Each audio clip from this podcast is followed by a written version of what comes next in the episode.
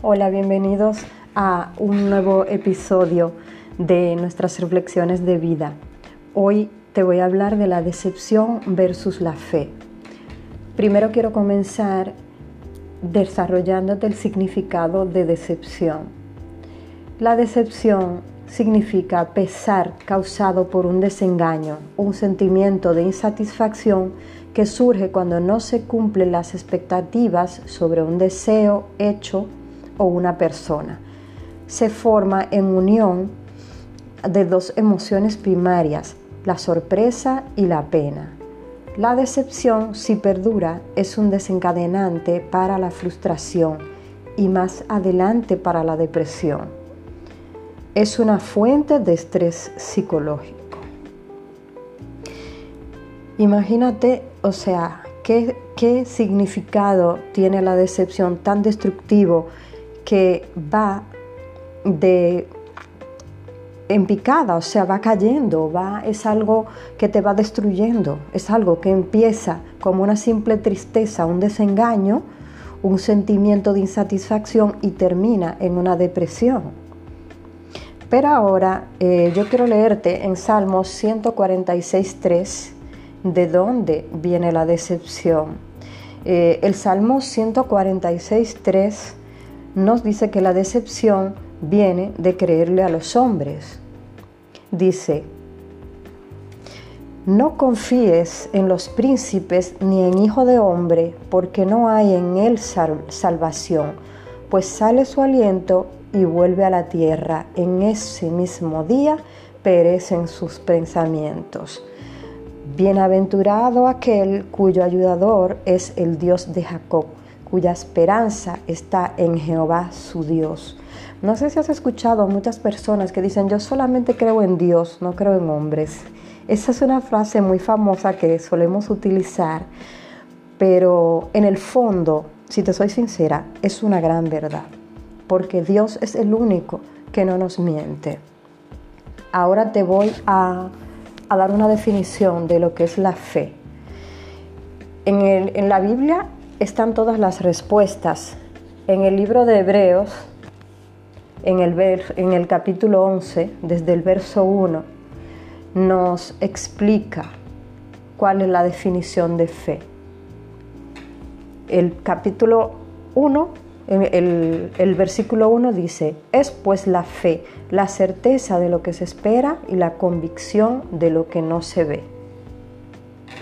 O sea, la fe es completamente el contrario de la decepción. Te voy a leer el, verso, el capítulo completo para que puedas entender una cosa que luego te voy a decir. El versículo 2 dice, porque por ella alcanzaron buen testimonio los antiguos, por la fe entendemos haber sido constituidos el universo por la palabra de Dios, de modo que lo que se ve fue hecho de lo que no se ve. Por la fe, Abel ofreció a Dios más excelente sacrificio que Caín, por lo cual alcanzó testimonio de que era justo, dando Dios testimonio de sus ofrendas y muerto aún habla por ella. Por la fe, Enoc fue traspuesto para no ver muerte y no fue hallado porque lo traspuso Dios y antes que fuese traspuesto tuvo testimonio de haber agradado a Dios. Pero sin fe es imposible agradar a Dios, porque es necesario que el que se acerca a Dios crea que le hay y que es galardonador de los que le buscan.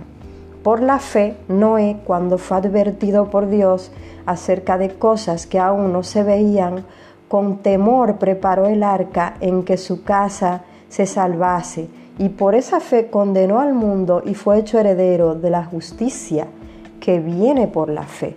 Por la fe Abraham, siendo llamado, obedeció para salir al lugar que había de recibir como herencia y salió sin saber a dónde iba. Por la fe habitó como extranjero en la tierra prometida, como en tierra ajena, morando en tiendas con Isaac y Jacob, coherederos de la misma promesa porque esperaba la ciudad que tiene fundamentos cuyo arquitecto y constructor es Dios.